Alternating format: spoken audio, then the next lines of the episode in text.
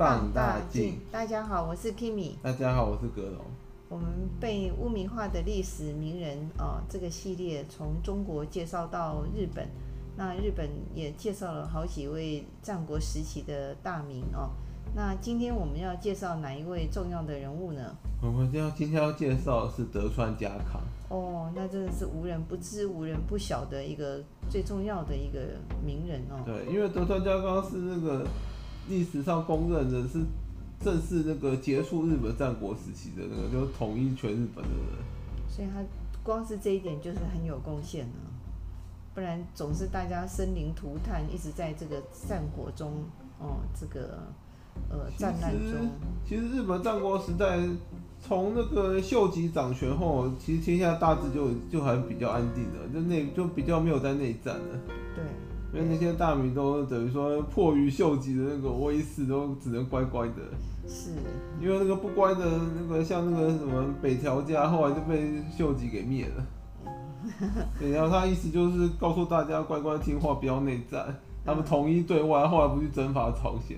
不，我觉得好像德川家康也是有天命之人一样。他其实在这个过程中也是，呃，好几次就是好像很惊险的逃过一劫，这样。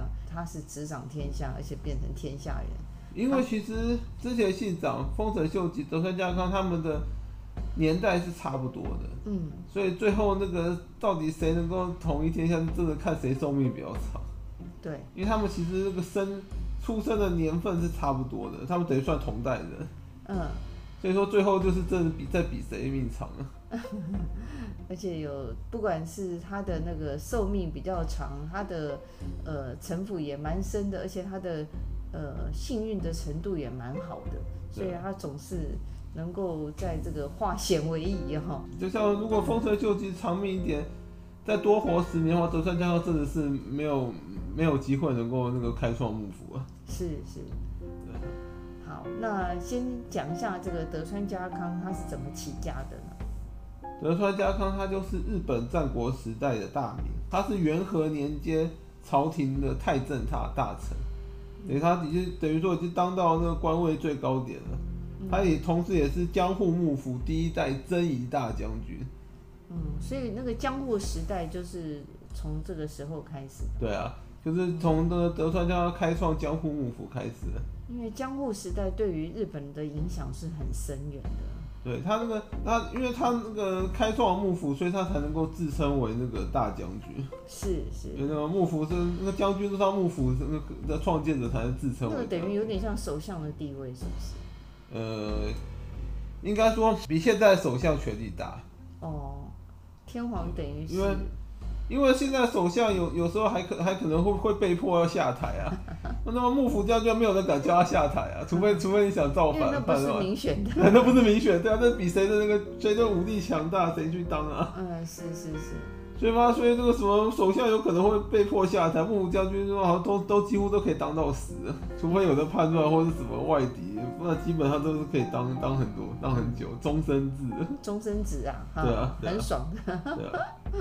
其实除了上洛之外，你还要那个你要开创幕府，还有条件，就是要朝廷跟天皇承认你要，就是说承认你的那个，嗯，等于说你要有个名门的身份。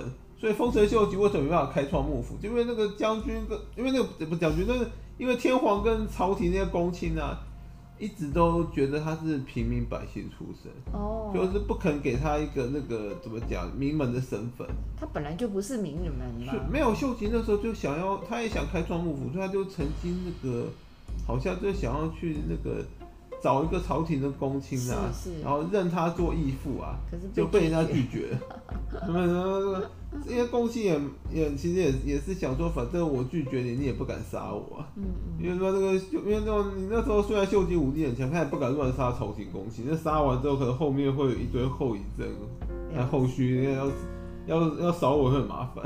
他在这一点上是胜了秀吉，他是出生于名门，他至少望族，他至少那个三河的那个那个三河他们那个就是说德川家本来叫松平嘛，他们本来姓松平，他们松平家至少传承了百年以上，哦，所以说也是系出名门。然后后来德川家康又又在那边一直一直自称自己是什么那个是那种什么那个袁氏的后代什么的，反正反正就一直要帮自己。自己那个什么搞一个那个什么，那是望族身份对，嗯，说句说上古流传下来的那个名文，反正就是上古时代，就是就是反正就从那个什么那个什么，就反正他就是要帮自己弄个很显赫的那个家家世，就对，嗯嗯，然后那时候可能大家迫于他无力，也也不不敢出来说他不是，就很像刘备那个德行，对啊，所以他刚刚讲到他是江户幕府第一代的征夷大将军嘛，嗯。然后他也是日本啊，从一五九八年到一六一六年间的日本实际的政治领袖。哦，那也做了大概十八年了。啊啊、他那其实那个怎么讲？他在那个把他在那个一五九八年的时候还没有建立幕江户幕府。嗯，他是一直到后期把那个什么怎么讲？就是把那个把丰臣家给搞得差不多，他才开始建立江户幕府。对，他也是蛮心狠手辣的哦，在这个建立幕府之前，把那个松呃丰臣秀吉的所有的后后代都处理了，他才那个哦。丰臣秀吉其实就就只有一个后代啊，就是一个后代，丰臣秀赖而已啊。对啊，因为他他的子嗣很少。对，然后因为毕竟那个丰臣秀吉曾经执掌过天下，所以他有留下那个。蛮多庇庇应他后代秀代，所以他也是搞了十几年，才把丰臣家那残余势力给给通通给弄掉，他才才能够对秀代动手。是是，而且他可能也有点那个怎么讲，碍于那个。那个怎么讲名声吧？因为那个秀在还没成年前，他对他动手，人家会说他那个什么那个欺欺负幼幼主的感觉，就欺负就欺负小孩子，人家可能名声也不太好听，他就他又又等了很多年才。其实呃讲起来，这个德川家康他的幼年时期也不是很顺遂，他还被去当那个什么被当养子，是不是？他被当了人质，人质，而且怎么讲？他被那个他至少去了两家当人质。他曾经去过那个、那个、那个、那个伪造织田家当过人质。哎呦，哦。然后后来，后来又被送去金川议员那个金、那个金川家当人质。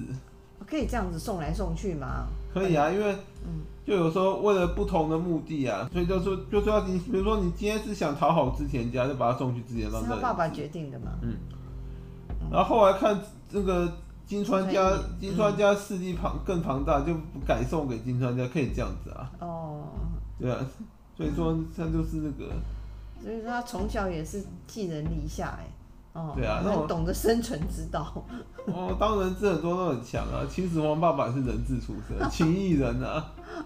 对啊，后来后来那个对啊，后来也是回国当才当了秦王啊。嗯，当人质要有一点，就是你要懂得察言观色，知道你要怎么活下去，对不对？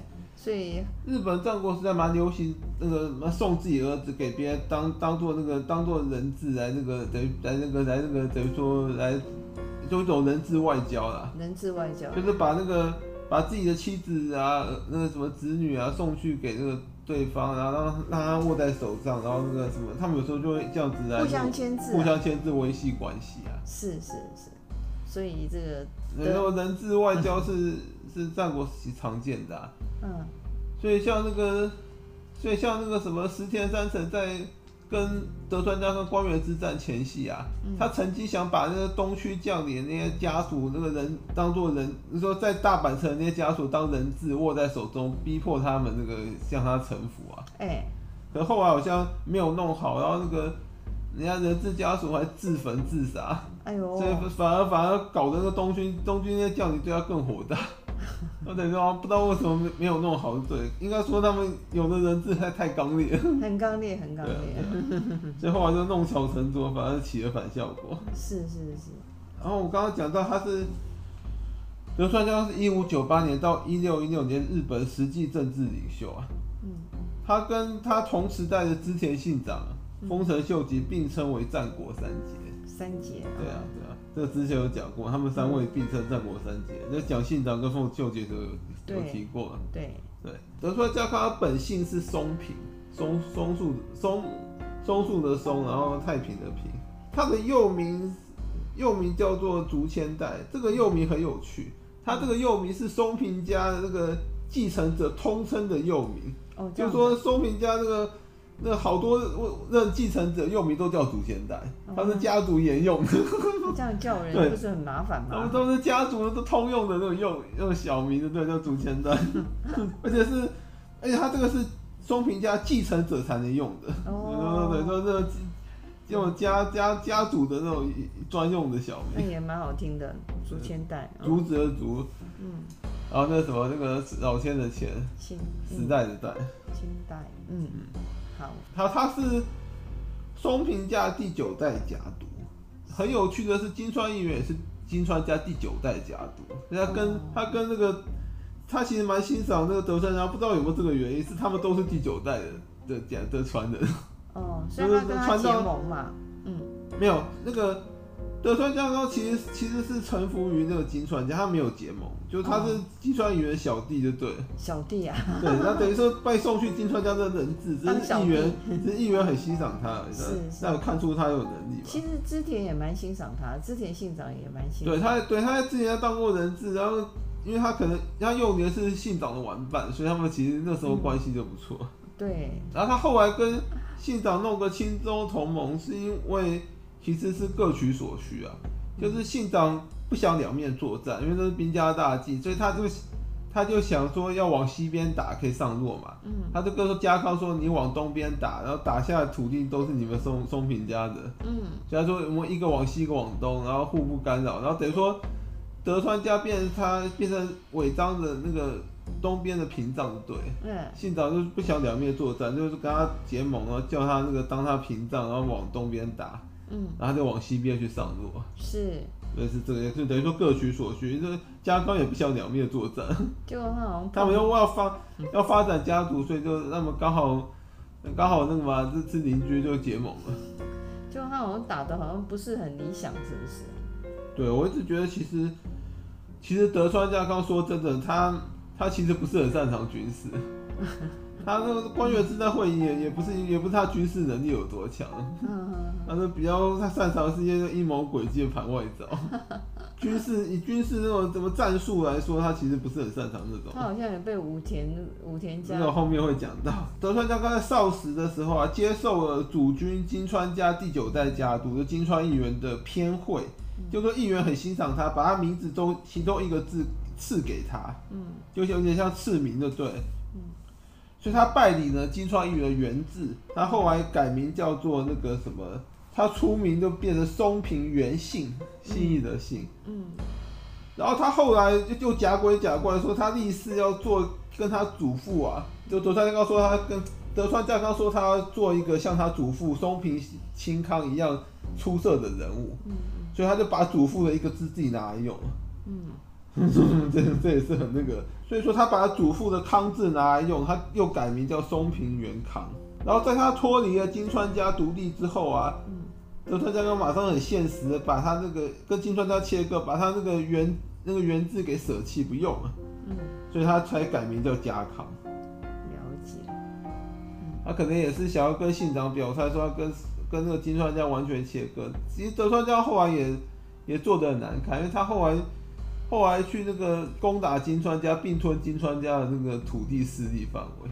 他不是金川提拔的吗？啊、小弟吗？小弟造反啊！后来议员一死之后，他就他就好像有有点开始那个独，后来就独立，独立了之后就反而掉过头去这个并，有点想要并吞这个。他后来就是跟那个北条家在那边那个。两家合，等于说一起那个一起想要并吞金川家那边互互相争夺金川家的土地，抢地盘，对，抢地盘，然后后后来也，然后还算抢赢了，所以他后来势力是这样发展起来。了解。所以他其实也是蛮那个，反正德川家康其实翻，你其实研究历史翻他其实人品蛮蛮那个，蛮不好的。了解，嗯，对啊，所以说。所以说后代史家很多人都在流传那个本能寺之变，其实他的幕后黑手之一，他说是他跟秀吉还有还有朝廷公卿三方合谋，然后让那个怂怂用各种方式怂恿那个明智光秀叛乱，他们不都不想要都不想要出手，所以就怂恿个傻子光秀出手。那光秀太单纯了吧？光秀也是被逼得不得不出手，因为信长做的太绝，上次有讲过，是，他都不给他活路了。了解，嗯。上次上次讲信长应该有提到吧？不然可能没有仔细讲，下次讲名字光秀再仔细讲，那段还蛮长的。是。所以他舍弃了原字，后来改名叫家康，后来就一直用家康这个名字，就没有再改过了。当然也觉得改来改去很麻烦。家康也蛮吉利的名字，蛮响亮。对啊，家庭的家康。那他后来是康复的康，怎么会碰到那个所谓的武田信玄被打得落花流水？呃，正正要讲，所以说那个啊，他后来改名家康之后啊，那个什么，嗯。他又把姓氏从松平改成德川，因为他这个，因为他说他们据德川家自己说，他们的家系啊是山河国的那什么，其实这个应该不是他自己说，应该是他有家谱有记载，说他是山河国国人啊，一个富豪叫松平氏，松平氏的后代，然后后面这一段可能他自己自己帮自己，他自己帮自己那个什么那个那那个什么怎么怎么直接说那个。附会到一个名门上的，就是说，据家谱记载，他只是松平是一个富豪的后代嘛。可是，可是德川家康又说，他们松平家其实是源自那个藤原氏，是那个什么，是那个什么，是那个当时那个怎么讲？那个《源氏物语》那个源氏名门出身，他说他们的藤原氏的后代。这段可能他自己帮自己那个给弄上去的。嗯，因为大家也蛮无可考，就随便他讲，他武力强大。是。所以说，他就说他是藤原氏的后代，嗯，所以说，所以这个反正就是他自称的嘛。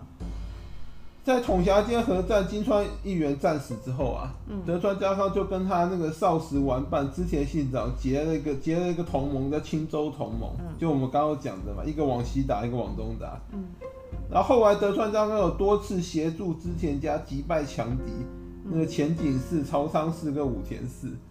其实与其说德川家康是那个什么什么协助织田信长，不如说是他其实也是为了自保，因为那些织田信长那些强敌也是他的强敌啊。所以说真的，他们他当然就是联合信长先把这些解决啊，迟早他要发展家族也必须把这些人铲除啊。嗯，因为这些人都在他们都是他们强强大的邻居啊，不把他们击溃怎么往外发展？所以说，而他还是而且德川家康那时候。因为没有信长强大，所以他还是需要需要依附信长势力，所以当然只能帮忙。当信长小弟，他类似小弟的身份，对啊。嗯、信长是，等于说随随叫他那个随叫到就对了。随传随到。对啊，这个不然为什么信长逼迫他叫他弄弄死他妻子跟那个长子的时候，德川家康会照办？就是因为他他他那个他。他他等于说他打不过信长，只好听听着听从。这是嗯，对一个人人性来讲，实在是很大的一个考验。要亲手杀了他的妻子跟他的长子，这个人真的。他没有亲手杀，不过等于是他把他们逼逼死了。对呀、啊，他那就等于说有点像暗中逼迫他的那个他的那个。为了他的前途，他把他们的。老婆跟孩子都。据史料记载，他他的妻子他没有逼他死，可是他把他休掉了。嗯。等于另外娶了那个，那那对那个妻子来讲是羞辱嘛？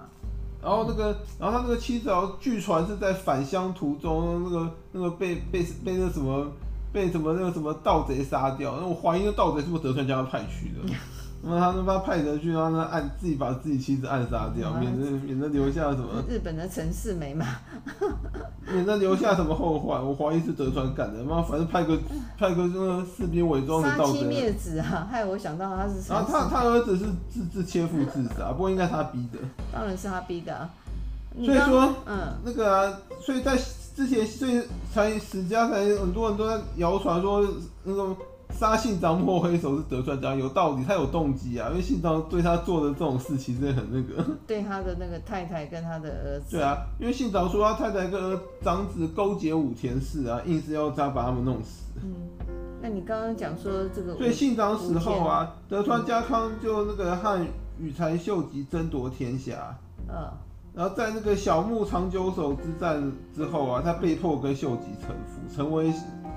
就就反正就是他发觉打不赢秀吉，因为秀吉的特色就是，其实我觉得秀吉军事能力比比家康强一些。嗯，而且而且秀吉有个特色就是他人多势众。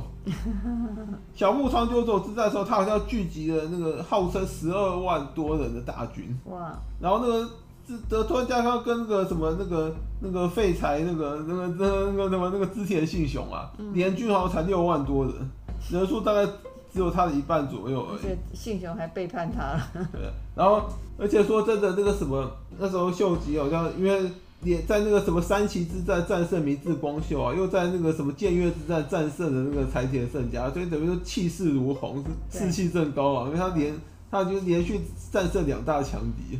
你不能因其风吧？他就他就挟着那个威势，就那个就想把把那德川德川跟那个信雄一起推平了。嗯。结果在小牧长久之战，其实家康有把等于说已经算是把那个把秀吉挡下了。嗯。然后等于算战平了。嗯。所以嘛，秀吉发秀吉后来觉得一时推不平家康，可他又急着统一天下，所以就逼迫。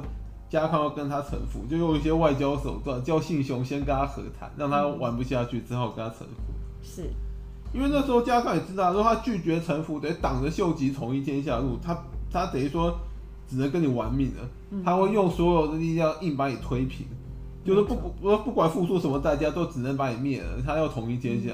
因为我觉得他当过这个人家的所谓的呃什么人质，他比较懂得识时务者为俊杰，这是我觉得。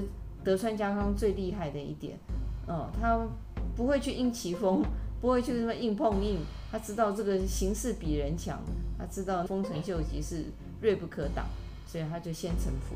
对，其实他心里并没有真正要臣服。对啊，他那因为那时候秀吉很多其他很多大名都都对他唯命是从，他随便一叫就可以叫出一堆人来，对他妈都都都人海战术硬硬推你。人海战术有时候说说穿其实蛮无解，而且人就是比较多。对啊，而且刚刚你讲的那个德川家康，他的军事能力也没有秀吉这么强嘛。对啊。你还讲说要要讲一段他那个那个空城计的一个故事，他那时候跟武田武田信玄在打的时候。那时候啊，武田信玄想要上洛啊，嗯，然后他这个这个什么，因为德川家挡了他的路嘛，嗯，其实武武田信玄也不是刻意要去灭德川家康，他就是说反正就是你是个那个绊脚石啊，那个挡拦路虎挡在我的那个路面前啊，不打你也不行，所以他就跟德川家康在那个什么，他在跟德川应该在三方原这个地方交战。哦，三方原。三是那个什么一二三的三，嗯，然后方是那个那那个什么四方的四方的方，对。原是那个平原的原，三方原这个地方交战。其实我是觉得很奇怪，德川家康为什么要跟武田信玄在平原地形交战？嗯，啊，那个武田信玄最强就是日本的第一骑兵部队啊，嗯，他最他最他就是以骑兵出名的武田家，就是号称日本最强骑兵部队在他手上，你跟他在平原交战，我觉得。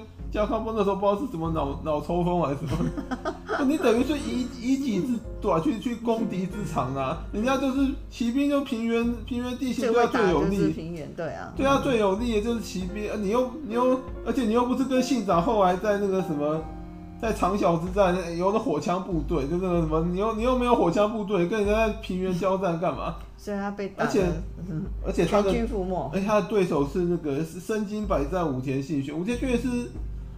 有的统计，他是那个日本战国时代啊，嗯、那个什么那个战争胜利场数是排名大概至少有前前三到前五吧。嗯，他等于说嘛，那个那个基本上就是常胜的，常胜的一位大名，身经百战的，一、嗯、那什么一生少有败绩。你刚刚在那个平原交战，又是他的主场，家康就在内战大败啊，大败正常，然后几乎全军覆没。嗯，然后家康本来。本来想要想要当场切腹，被被左右劝阻，把他拖回城里，然后还还弄了几个引武者，就假的家康，然后说去就往四方逃跑，但武田信玄不知道哪一个是真的德川家康，用这一招啊，那糊弄了武田军，然后硬好不容易逃回城里，然后逃回，听说他在逃命过程被那个武田信玄大大将啊，那个什么三线苍井从后追杀。还听说他还因此绕赛，错赛，因为吓到错赛。然后家康也蛮绝的，他学那个越王勾践，他叫人把他那个错赛这个事迹画一幅画像，那吊起来，他每天盯着看，然后再反当做反省自己，提醒自己不要再犯这种错误。是是，他觉得这是一个一生的最大耻辱吧？差不多。所以要他要随时提醒。因为他这个如果弄不好，就真的死在这这一站里。他是运气好没死而已。对啊，对啊。所以他有人说他后来回城里之后就大开城门，摆这个空城计，嗯，让武田信玄不敢进攻。不过我觉得武田信玄的那个头脑应该有看出是空城计，他只是急着上路去执掌这些揽着理你而已。他反正你已经打残了，我我他妈我直接那个不理你就就就离开了，你也拿我没办法。他不可能去追击他吧？他都已经全军覆没。所以士气都已经被打崩了，不可能会追追击武田信玄。是是是。而且说真的，武田信玄是骑兵部队，正常人也没办法追得上他，除非你有骑兵。对。对啊。那我所以呃，所以这这个战役对那个家康来讲是一个非常刻骨铭心的一个战役。所以我说家康军事能力其实没有秀吉那么强，嗯、因为秀吉一生你去看他，他他根本没有没有这种大败的情况过。他打的最糟糕的就是那个只有小牧长久手跟加上战平而已，他基本没有那种大大败溃败过。大败。对，嗯、所以所以秀吉的军事能力就算没有多高超，可基本可基本上也算蛮平稳的，至少不会不会有那种死那种那种溃败的情况发生。所以德川家康最后在那个丰臣秀吉一死，在跟那个石田三成争天下的那个哦官员之战。他其实那场说真的打的也蛮丢脸，因为西军大家都知道，很多人啊，他在官员之战击败石田三成等人拥护的丰臣秀吉的政权的西军。嗯，其实官员我们后面会讲，其实明面上是德川家康跟石田三成两个人的战争，其实其实真正其实真正对决不是他们两位，他们两位其实只是代表人物而已。嗯。他在官员之战击败石田三成等人拥护丰臣政权的那个西军啊，就是这一战之后啊，等于说那个会拥护丰臣家的那个势力基本就被德川给打散了。嗯，所以他就有人就说关原合战结束后，那石田三成战败就敲响丰臣家的丧钟了。是，对。那后来丰臣家都只是在苟延残喘几十年了，十几年而已。嗯。所以一直到一六一五年大阪夏之阵战后啊，那个德川家康正式消灭了丰臣家势力，建立了江户幕府。所以他到一六一五年才建立江户幕府。之前他之前他之前一直在忍耐，没有建幕府，因为他觉得丰臣家没有没有被他消灭前，他也没资格建幕府。他那时候年纪已经不小了哈，他真的是不小了。他那时候已经七十几岁建幕府啊，他建幕府隔年一六一六年。那个天皇封他为太政大臣，他他那当年就逝世了。哦，他等于他他今年建了幕府，然后明年就死了。他不过他已经活了七十几岁了，而且是那战国时代算是长寿。对，七十几岁在战日本战国算长寿了。而且他也功成名就。对，很多日本战国时期的人啊，那个寿终正寝都没有活这么长。他真的是死而无憾。嗯，我们要我们要讲一下他的平反。嗯，就德川家康他受了信长的命令啊，说他妻子跟那个嘛，嗯，跟长子德川，那德川信康啊，嗯，那什么勾说他妻子竹山殿跟儿子德川信康勾结了武田家。其实我一直觉得这件事不见得是真的，嗯，可能信长只是只是故意叫他做这件事来来那个什么，来看看他到底有是不是是不是是不是真的听他的，对他测试他的忠心啊，我觉得。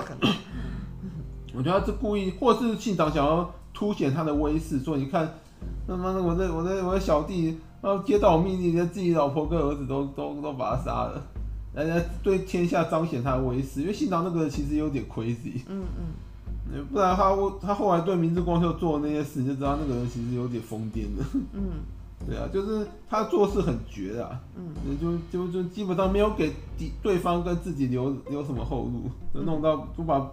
路都给那个弄做绝就对，嗯，所以说我们要帮信在沙高平反是那时候县长这样子说，说他勾结武田家，就等于说是对说他的妻子跟长子嘛，对德川家不忠诚，然后对对之前家也不忠诚，因为那个武田家也是德川家的那个的那个什么头号敌人嘛，嗯，所以说信长叫他等于说清理门风的对，然后那个家康说真的。就算他怀疑不是真的，他也不能不照做，因为他如果不照做的话，之前家大军搞完马上就过来了，就是先可能就是说以这个为借口，那就顺势先先来灭了德川家，再继续打武田家。嗯，我就觉得信长那时候叫他做这件事，搞完是希望德川家不要照办，他这样搞有出兵理由可以去打德川家。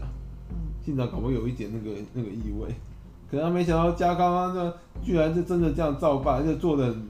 做的很绝又干脆，所以信长也找不到出兵理由可以打他。嗯，所以你要帮家康平反是这个，嗯，因为家康那个人其实真的很会隐忍，所以他那个。你看他在那个秀吉活的时候，对他臣服之后，要就一副他是大忠臣一样，就真的所作所为都对秀吉然后忠心耿耿，然后没有毕恭毕敬，没有一丝违逆，就让秀吉找不到任何能够那个清算他的理由，你知道吗？秀吉也知道留着他不是件好事啊，想帮后自己后代铺路，把他给解决掉，可是他一直没有给他那个师出有名啊。所以他很懂得自保的一个。对啊，德川家康对他那个一副忠心耿耿样，他都不好出出手，因为他一出手，到时候后续会一堆连锁反应。他想说，对你那么忠心，你都你都那个出出，想要消灭他，那那底下的人就会那个开始那个。对啊。所以丰臣秀吉也没办法对他动手，也蛮无奈什么的。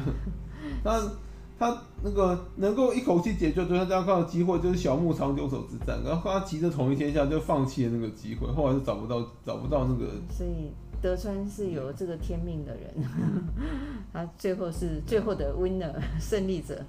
呃，他有点像那个司马懿，对啊，三国争来争去，最后便宜了那个那个司马家。没错。好，那因为时间的关系，我们今天就讲到这里。好，谢谢大家，大家，拜拜，拜拜。